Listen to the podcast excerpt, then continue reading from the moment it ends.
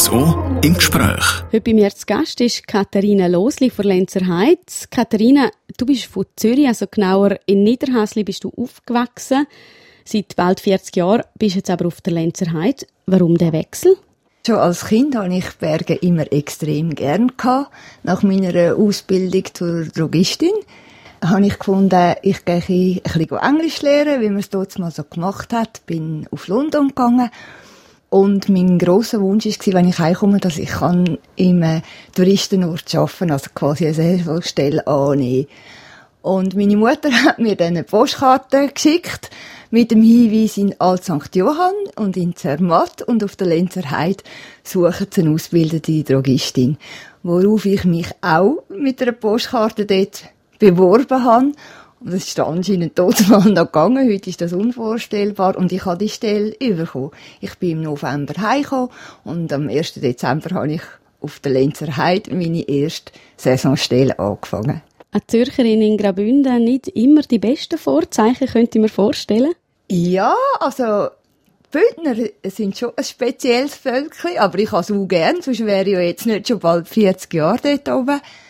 Und ähm, ich muss vielleicht noch sagen, ich habe meinen Zürich-Dialekt behalten, weil mein Mann, den ich dann schon im ersten Winter kennengelernt habe, Berner ist. Und unsere zwei Kinder, die Bündner. Und das war ein guter Vorteil gewesen, wo sie klein waren. Wenn sie nicht anständig waren, haben wir immer können sagen, die gehören nicht zu uns. Es hat dann aber gleich noch eine Zeit gegeben, jetzt bist du schon lange auf der Lenzer Heide, trotzdem hat es eine Zeit gegeben, wo du noch mal kurz weg bist. Also einerseits äh, ins Berner Oberland. Was war dort? Gewesen? Im Berner Oberland, das ist dann aber viele Jahre später gewesen, äh, habe ich mal einen kurzen Einsatz auf einer Alp gemacht, das heißt in einer SAC-Hütte. Und das hat mir mega gut gefallen. Es ist zwar auch streng gewesen, aber äh, ich habe schon immer gerne mit Touristen geschafft oder mit Leuten. Und das ist mir von dem her sehr entgegengekommen. Am Abend ist dann irgendwann Feierabend und man hat es noch ein bisschen geniessen Und am Morgen ist man halt früh aufgestanden, weil die Berggänger meistens früh unterwegs sind. Aber warum Berner Oberland, wenn du ja eigentlich auf der Lenzer Heide gewohnt hast? Also das Berner Oberland, ich bin halt auch als Kind immer im Berner Oberland gewesen. Mein Vater hat äh, ist auch sehr viel in der Natur gewesen, aber er hat in seiner Freizeit Kletterkurs geleitet. Und seine Bedingung war dort mal, er tut die Kurs nur leiten, wenn er die Familie mitnehmen kann. Und äh, ja, das hat man dort mal dann eingewilligt und darum haben wir jeden Sommer mindestens fünf Wochen im Berner Oberland verbracht und wir haben immer dürfen zu Berg gehen. Und darum ist Berner Oberland eigentlich meine zweite Heimat. Dann bist du als Drogistin auf die Lenzer Heide gekommen, bist aber nicht lang hinter der Theke gestanden. Nein, und zwar habe ich halt jeden Morgen gesehen, wie die Skilehrer mit ihren Gästen bei uns an den Schaufenster vorbeigelaufen sind.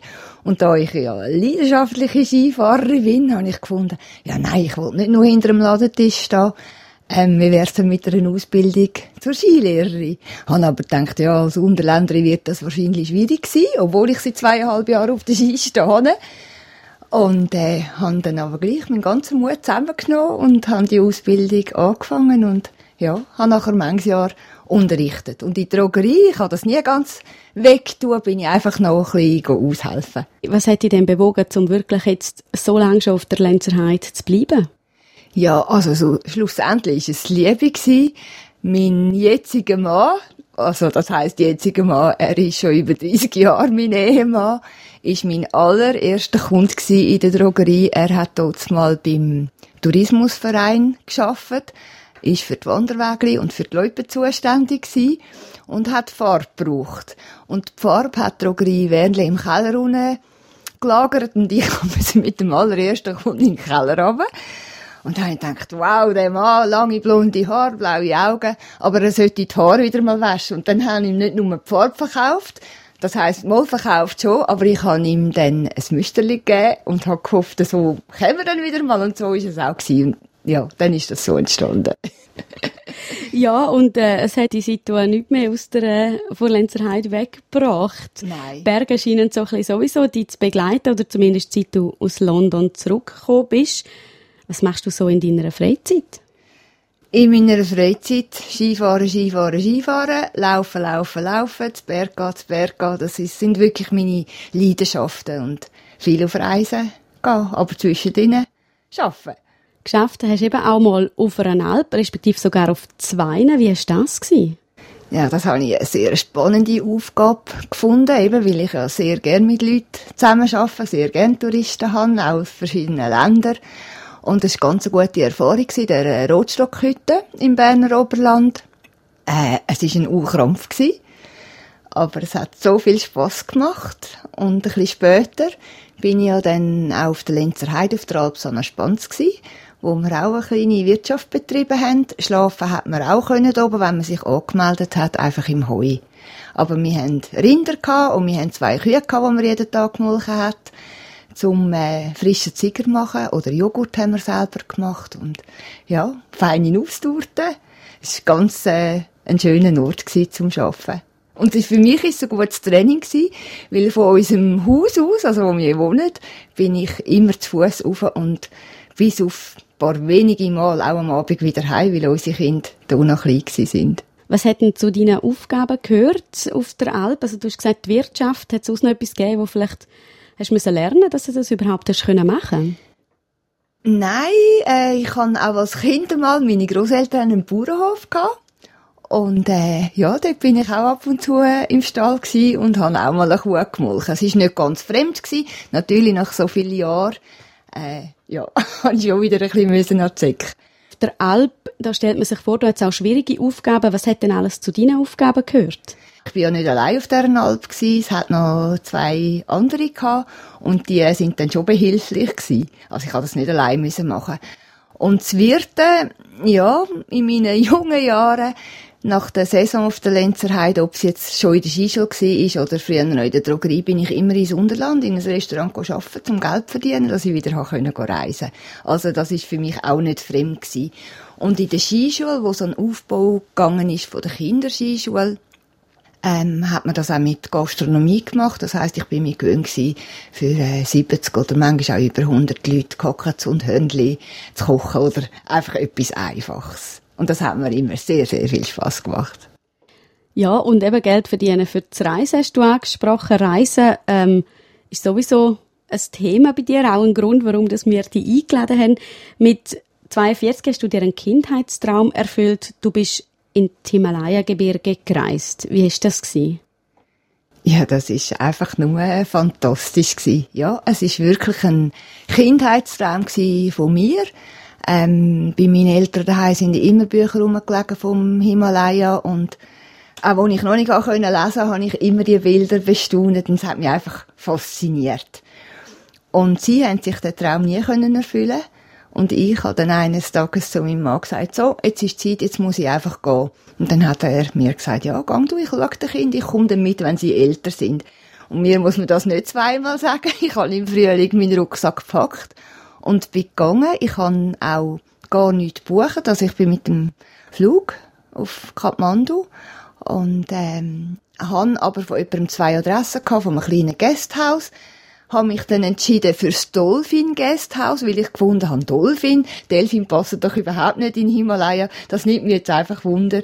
Ich gehe dort her und ja, ich gehe seit der ersten Reise jedes Jahr in das Gasthaus.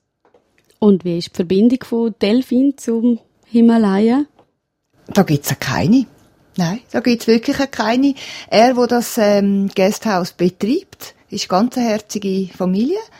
Ähm, ihnen hat jetzt einfach das Tier, sie haben das Tier gerne, aber es hat nichts zu tun mit Nepal. Und eben, du hast schon angesprochen, es ist nicht die einzige Reise geblieben, die auf Nepal gegangen ist ja. für dich. Gibt es für dich überhaupt noch ein anderes Reiseziel? Ja, Ziel habe ich immer in Haufen, aber Nepal ist wirklich mein Land und ja, da, das ist, sind meine Leute, meine Kultur, die ich sehr geschätzt gelernt habe. Ähm, auch die Religion finde ich faszinierend. Und es wird mich, glaube ich, wie so mein Lebensland immer wieder dorthin ziehen.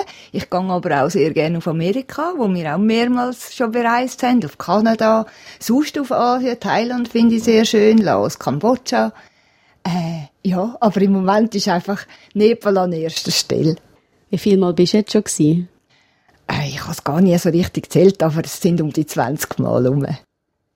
Und dort bist du jetzt mittlerweile auch engagiert. Du hilfst der lokalen Bevölkerung aus.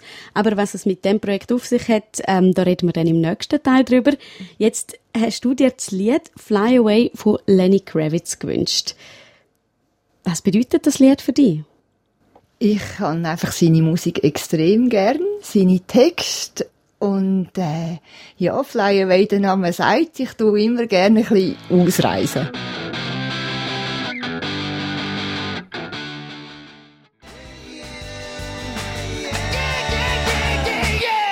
Das ist das RSO im Gespräch, heute mit der Katharina Losli von Lenzerheide. Sie verschreibt ihre Freizeit den Bergen, aber nicht nur den Schweizer Bergen, sondern eben auch den Bergen im Himalaya-Gebiet. Katharina, wir haben vorher darüber geredet, über deine erste Reise nach Nepal. Dann bist du heimgekommen und hast eigentlich gerade schon wieder beschlossen, zum wieder zu gehen. Ja, eigentlich schon auf dem Rückflug habe ich beschlossen, das ist nicht das erste Mal und nicht das letzte Mal gewesen äh, ich bin einfach so fasziniert gewesen. Und vor allem hat mich halt auch fasziniert, wie die Leute dort mit so wenig so glücklich sind. Und äh, vor allem auch, dass nicht alles so hektisch ist wie bei uns. Ich habe immer ganz hektische Winter gehabt.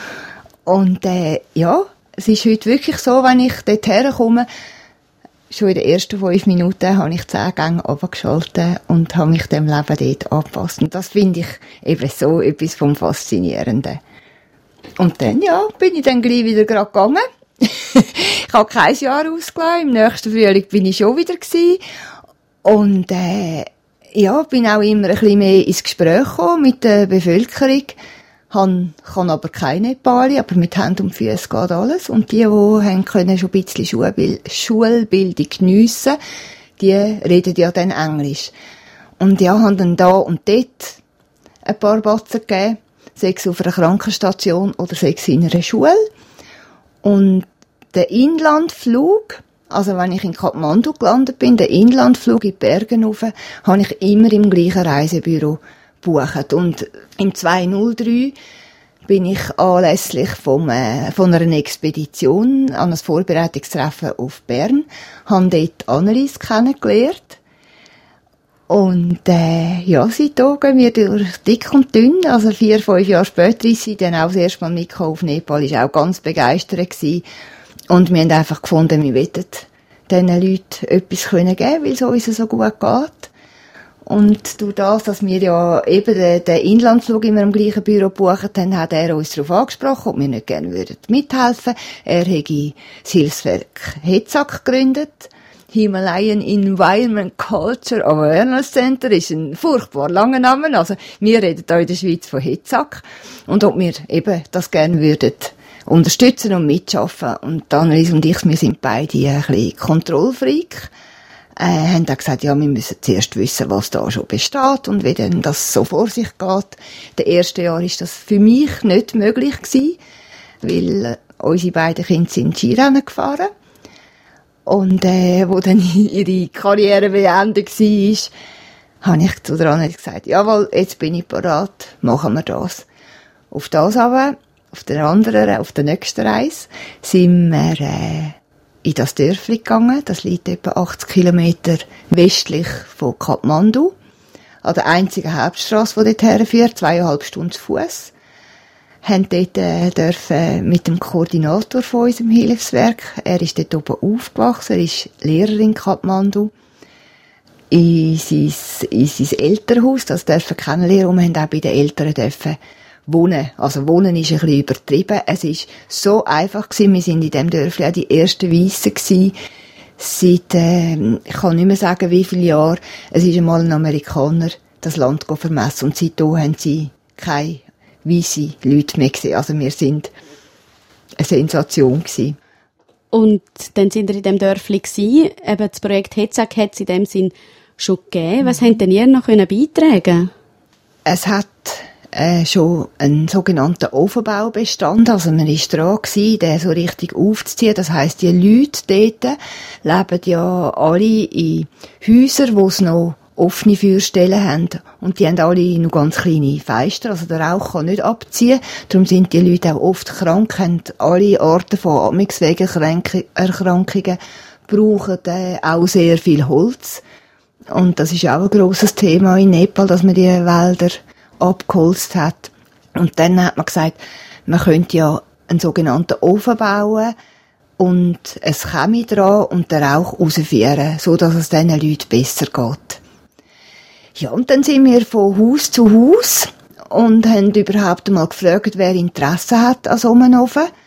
Ähm, wir, Annelies und ich, wir sind beide der Meinung, dass es nichts bringt, wenn man den Leuten einfach etwas vor die Nase setzt, wo sie nicht einverstanden sind, weil sie lieber in der Tradition bleiben und haben dann äh, ein paar können überzeugen und ein paar noch nicht. Dann haben wir den ersten Ofen gebaut und äh, sind dann zurück auf Kathmandu und haben dem Bishnu, unserem Präsident vom Hilfswerk, gesagt, jawohl, wir können da voll dahinter stehen, wir steigen da ein und probieren, unseren Beitrag zu leisten, dass das Projekt dort oben vorangeht. Und dann haben wir eben schon dann den ersten Ofen gebaut, aber mit welchem Geld? Wie haben ihr den finanziert? Ja, wir haben ja immer ein bisschen Dollar im Sack gehabt und ja, so ein Ofen kostet umgerechnet etwa 18 Franken. Es braucht sehr, sehr wenig, weil man macht Ziegel selber. Man holt Erden im Wald, man tut sie siebeln. Dann hat man äh, frischen Kuhdung, ein bisschen Weizenspreu und ein bisschen Wasser. Dann tut man das mischen und kneten, eigentlich wie ein Brotteig. Dann gibt's zwei Formen, eine längliche, die sind aus Holz, und eine rechteckige, die tut man mit Sand aus.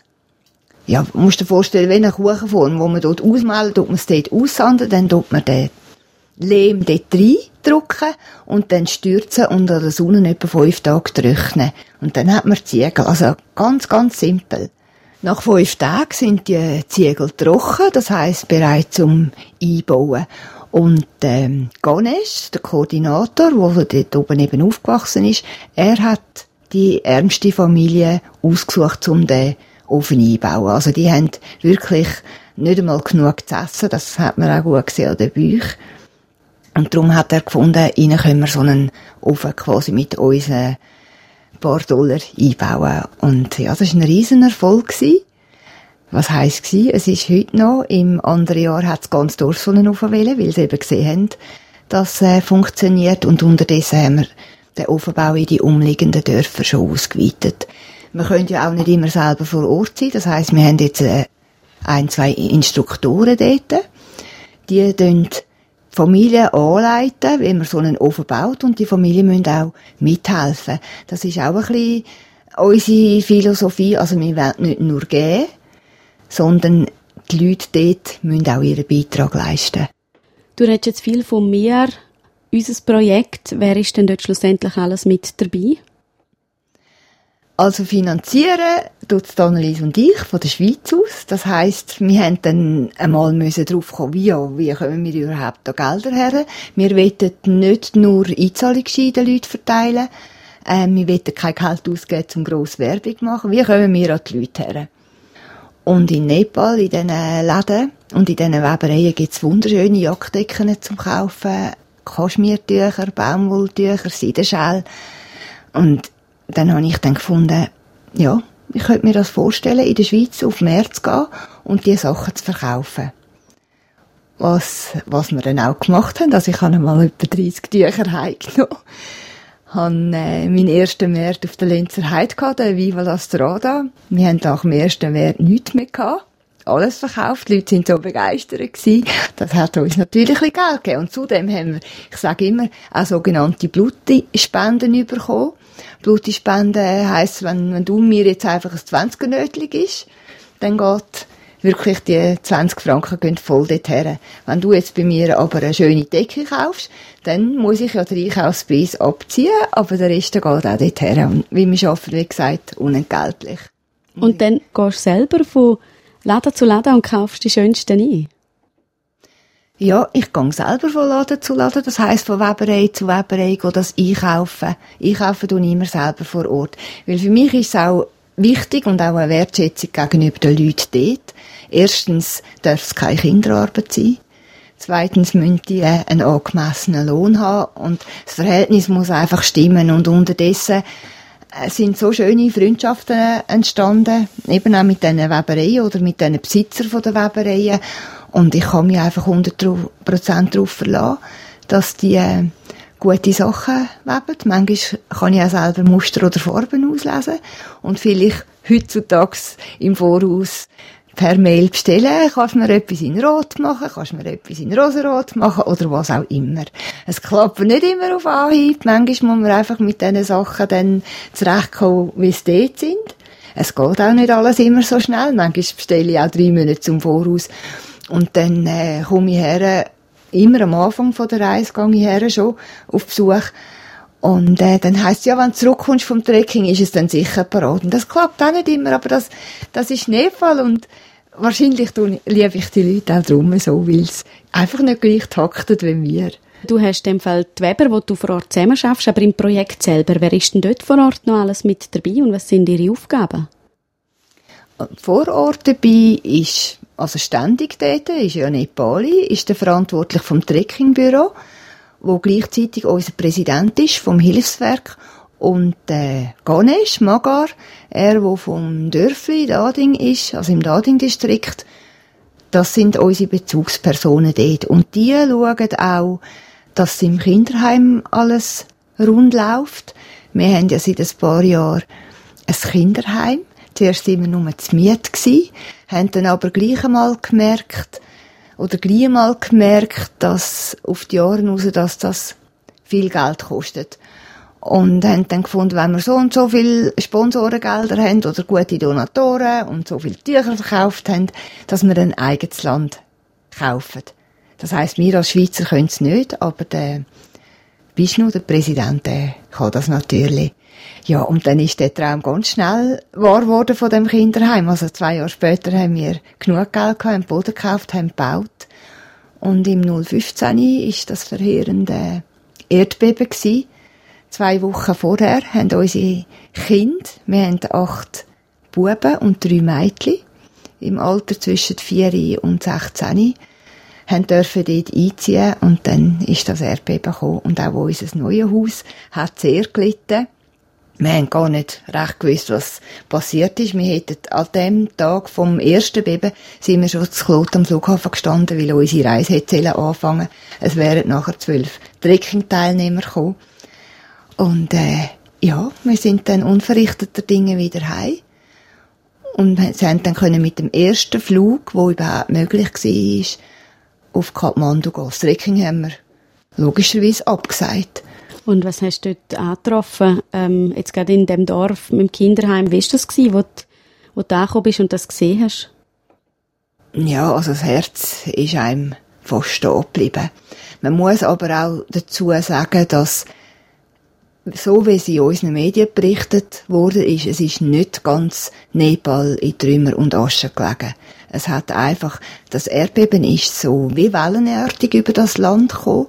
Und dort, wo unser Kinderheim steht, ist auf einem Hügelzug oben, oberhalb Kathmandu. Das ist sehr, sehr schwer betroffen. Gewesen. Und unser Haus ist eigentlich nur einigermaßen stehen geblieben, weil wir haben sogenannte erdbebensicher gebaut, haben wirklich viel Geld investiert, aber wie es so neu war, hat das gar nicht mögen ausrechnen. Aber das Fundament ist immerhin stehen geblieben, weil das ganze Dörfli, das ist wirklich in Schutt und Asche gewesen. Und mein Mann hat sich dann auch spontan erklärt, zum mitkommen, weil er Maurer ist. Und wir sind dann das dritte gegangen. Und in erster Linie ist es auch um die Betreuung ein bisschen von den Kindern gegangen und vom Heimleiterpaar. Und dann natürlich ums Aufräumen. Dann haben wir angefangen, die Ziegel sortieren. Es hat noch ein paar gehabt, die man hat können brauchen und ein paar hat man wirklich nicht mehr können brauchen. Wir haben viel geschwätzt mit den Kindern. Wir haben viel gesungen, wir haben tanzt, wir haben Geschichten erzählt. Gekocht hat man für aussen. Äh, Im Vorfeld, in dieser Woche, wo wir nicht haben können fliegen, also bis dann wirklich unser Abflug bereit war, ist die Solidarität riesig gewesen. Also die Gemeinde hat uns unterstützt. Verschiedene Sportgeschäfte habe ich einfach angeschrieben. Habe Zelt bekommen, habe Wasseraufbereitungsmaterial bekommen. Und äh, ja, logisch, wir haben auch im Zelt müssen hausen. Und es ist schon ein komisches Gefühl gewesen. Ähm, man hat immer das Gefühl gehabt, der Boden gewackelt, ein bisschen. Obwohl wir ja nicht das erlebt haben. Aber es ist dann nicht lang gegangen, ist das zweite heftige Beben kommt. Das haben wir miterlebt. Und das ist eigentlich noch bis heute in den Knochen. Also wenn heute ein Lastwagen vorbeifährt und das Trottoir vibriert, dann zucke ich manchmal heute noch zusammen. Der ganze Körper kommt ja aus dem Gleichgewicht, wenn es so fest schüttelt. Aber wir sind unversehrt geblieben und Kinder sind auch unversehrt geblieben und die Heimleiter auch. Aber da haben wir auch müssen sagen, ja, hört denn das nie auf? Und dann hat es ja noch das drittes gegeben, und das war in der Nacht. Gewesen. Äh, ich habe ganz einen, einen tiefen Schlaf und ich verwache eigentlich nie, mich kannst stellen. Aber dort bin ich auch verwacht und wenn du liest, ist es noch viel intensiver und eben im Zelt auf dem, auf dem Boden. Dann habe ich auch müssen sagen, ja, hört denn das nie auf? Und ja, es war einfach Panik gewesen, überall. Und wir, haben, wir drei haben dann schon probiert, den Kühlen Kopf zu bewahren. Und schlussendlich, ja, sind wir dankbar, haben wir es alle so gut überstanden. Ich gehe davon aus, das Kinderheim ist wieder aufgebaut. Ähm, was sind denn jetzt so die Nachwehen, die man vielleicht jetzt noch merkt vom Erdbeben auch im Kinderheim oder im Dorf? Im Kinderheim, also das Kinderheim haben wir dank der Grosszügigkeit von vielen Donatoren und ein Charity-Anlass haben wir organisiert und es ist wirklich ganz, ganz viel ähm, Support gekommen. Ein Jahr später ist unser Kinderheim wieder gestanden und jetzt erstrahlt wirklich einem wunderbaren Glanz. Und vor allem jetzt im letzten Frühling haben wir das Gefühl gehabt, Kinder und auch die Heimleiter, es ist der Alltag reingekommen, sie strahlen, sie haben Licht in die Augen, sie gehen gerne in die Schule und ja, sind einfach glücklich. Ich muss vielleicht noch anmerken, unsere Kinder kommen von allen Regionen von Nepal, das haben wir ganz bewusst so wählen. Wir wettet, dass sie auch Kultur untereinander ein bisschen kennenlernen von ihren verschiedenen Landesteilen. Die meisten sind ja Weise oder Halbweise. Und zum Dörfli in Dading, das haben wir nach dem Erdbeben auch können besuchen. In unserem Dörfli ist, ich sage jetzt 80 Prozent, ist kaputt gewesen, aber es hat kein Menschenleben gefordert. Aber in den umliegenden Dörfern ist wirklich nichts, nichts mehr gestanden. Und ja, mit, zusammen mit dem Garnisch haben wir dann abgeklärt, was am dringendsten ist. Also Zelt, Kleider, Essen, Wasser natürlich. Und jetzt, die zwei Jahre später, bei unserem letzten Besuch, sind fast alle Zelte, also Notunterkünfte verschwunden. Aber es gibt noch ganz viel äh, Aufbauarbeit. Weil man weiß ja, die Regierung dort hat zwar einen Haufen Geld, man hat ja auf der ganzen Welt Millionen, Milliarden gesammelt, aber man, man ist einfach irgendwie nicht imstand, das zu verteilen.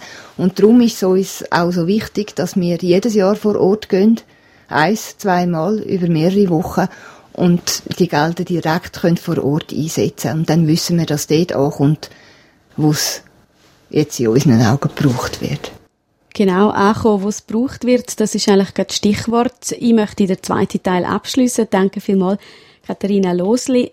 Im dritten Teil möchte ich dann darüber reden, was denn alles mit dem Projekt gemacht wird oder wo eben wir als Schweizer vielleicht sogar noch können, etwas anschauen und auch profitieren. Du hast dir nochmal ein Lied gewünscht, und zwar Belb Moos von Patent Ochsner. Es geht wieder um Wegflügen. Ist das der Grund, warum du es gewählt hast? Ja, Patent Ochsner Bühne Huber, das begleitet mich schon. Manches Jahr eigentlich, seit es die Band gibt. Ich bin von Anfang an fasziniert von ihren Text und bald muss, ja, wie du vorher gesagt hast, ich gehe so gern reisen und ich komme so gern wieder zurück, weil die Schweiz, also Lenzerheide, ist wirklich meine Heimat und mein Onker.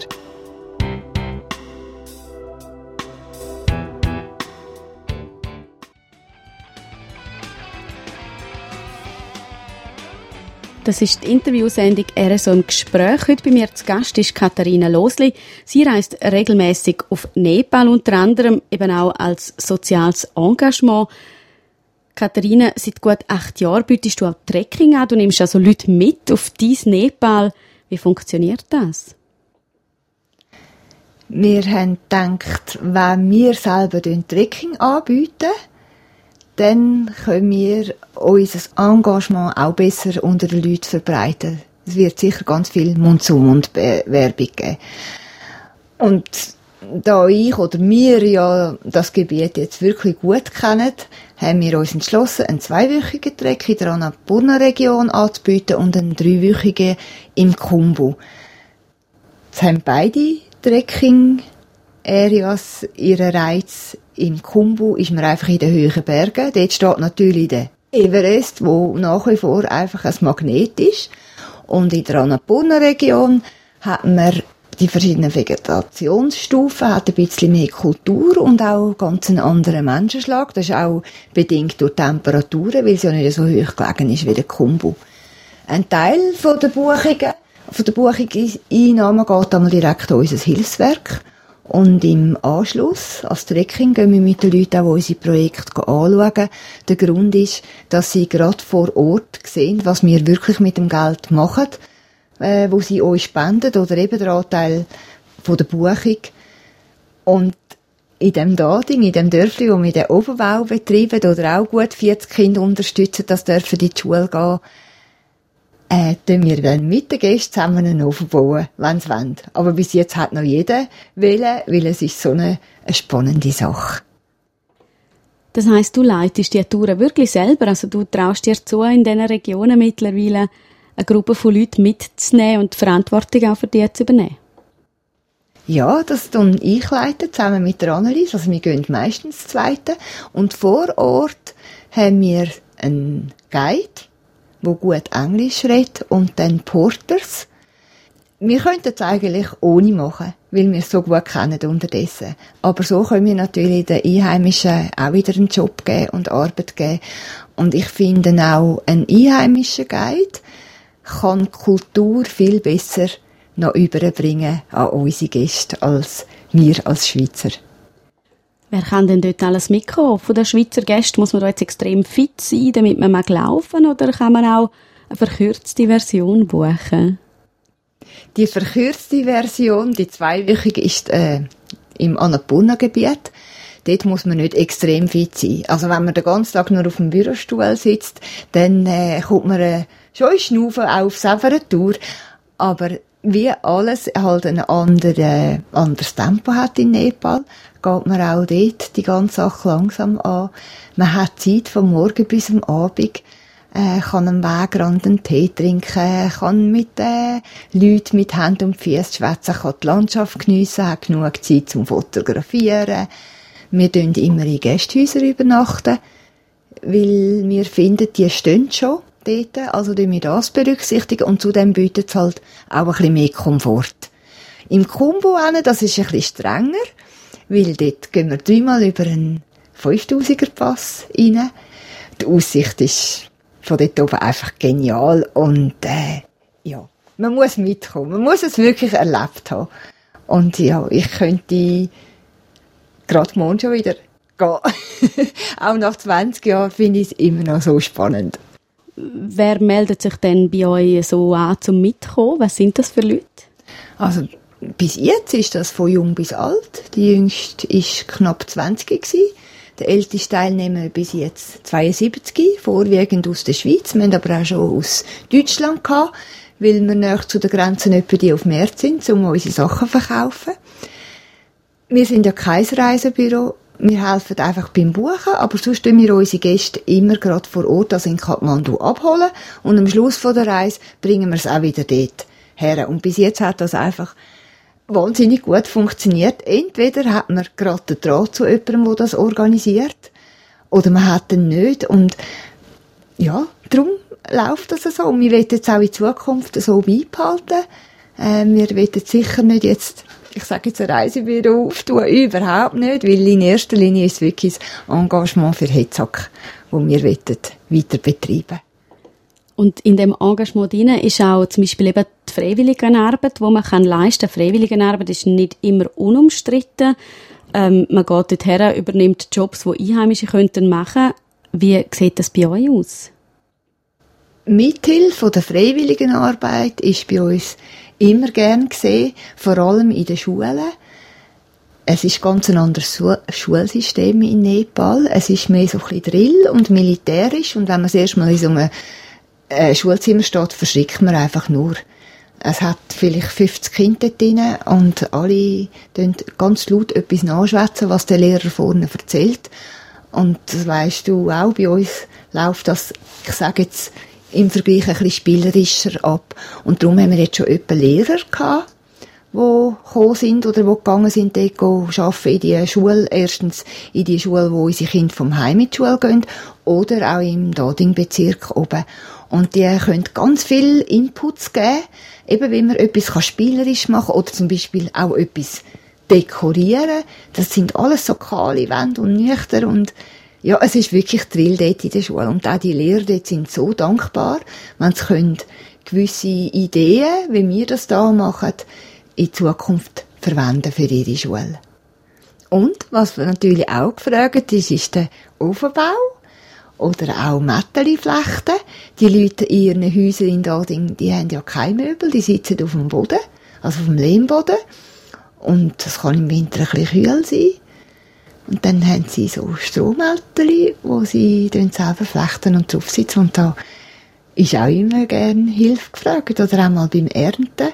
Sechs äh, Gurken, sechs Kaffee. Wir haben ja auch eine kleine Kaffeeplantage. Das sieht jetzt auch nach einem grossen Erfolg aus. Kaffee ist ganz eine anspruchslose Pflanze und gedeiht wunderbar auf diesen 1200 Meter oben, wo der wo das Salangdörfli ist. Man hat nämlich jetzt auch schon einen Kaffeepräsident. Er tut dann den Kaffeeernte einsammeln und bringt es auf Kathmandu zum Rösten und verkauft Und das ist ein kleines Einkommen für die Leute. Und unser Ziel ist natürlich ein Haufen Kaffee. Ähm, wir haben auch schon Anfragen da von Kaffee, wo, wo den Kaffee gerne hätten von Nepal. Aber so weit sind wir noch nicht. Und wer weiß, vielleicht kommt es mal so weit. Das heißt, die Arbeit geht euch nicht aus. Du hast mir im Vorgespräch gesagt, ja, dann habe ich immer noch dort eine Idee und da eine Idee. Was wäre denn das Nächste, was du in Angriff nehmen Das Nächste in Angriff, es ist eigentlich nicht ein Angriff. Es ist, der, unser grosser Wunsch ist wirklich, dass das, äh, wir das noch möglichst lange mögen machen, an die Märkte gehen, um die Tücher und Schäl an Mann und Frau bringen. Dann werden wir ja immer wieder eingeladen von einer Firma oder von einem Verein, um einen Vortrag zu halten. Dass das vielleicht, dass wir da noch ein paar mehr könnten begeistern, um uns einladen, um unser Anliegen zu verbreiten. Und sonst soll es eigentlich so bleiben, wie es ist. Wir sind wirklich mega glücklich, dass das so gut funktioniert, halt auch vor allem, weil wir so klein sind. Und wir wollen so klein bleiben. Das heisst, Annelies und ich als Schweizerinnen, der Ganesh und der Bishnu als Nepali verantwortlich dort fürs Hilfswerk. So haben wir einfach wirklich den Überblick, was mit unseren Spendengeldern passiert. Der Überblick aber auch ein bisschen viel zu tun. Hast du noch Freizeit neben Hetzak? Ja, das nehme ich mir immer hin und wieder, weil äh, Berge wirklich auch in der Schweiz leidenschaftlich sind. Also Berge sind nicht Leidenschaft, aber es ist meine Leidenschaft. Ich gehe sehr gerne Skitouren machen. Ich fahre aber auch gerne auf der Piste. Dann gehe ich einfach gerne ein bisschen die Höhe rauf. Das ist für mich Erholung. Auch wenn es manchmal fest bergauf geht, auch bei uns. Und die, die Zeit nehme ich mir immer. Mir ist auch sehr wichtig die Familie, obwohl unsere Kinder ja ausgeflogen sind. Äh, wir haben sehr engen Kontakt, gehen auch ab und zu wieder mal ein paar Tage alle vier weg, tun etwas entdecken, sei es in der Schweiz oder auch mal im näheren Ausland. Ja. Dir wird definitiv nicht langweilig, so wie es tönt, mit Freizeit und eben dem Engagement für Hetzek. Ja, du hast dir vorhin gesagt, was du dir für das Projekt wünschst. Was würdest du dir vielleicht gerade speziell für Nepal wünschen?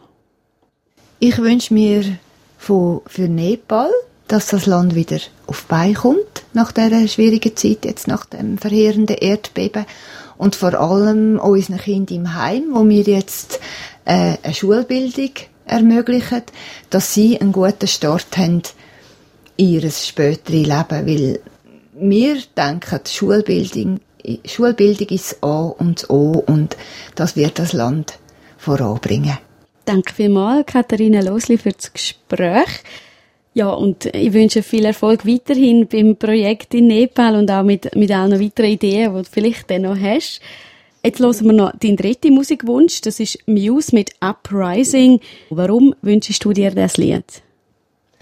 Äh, unser Sohn ist immer mit Musik heimgekommen, hat sehr viel Musik gehört, verschiedenste Stilrichtungen. Und ja, als er da das heimgebracht hat im Haus, bin ich Feuer und Flamme gewesen. Und seitdem höre ich mich aus und ich könnte es jeden Tag hören. Dann hören wir doch mal drei. Danke vielmals, Katharina Losli. Die ganze Sendung RSO im Gespräch gibt es dann auch noch zum Nachlesen auf südostschweiz.ch. RSO im Gespräch.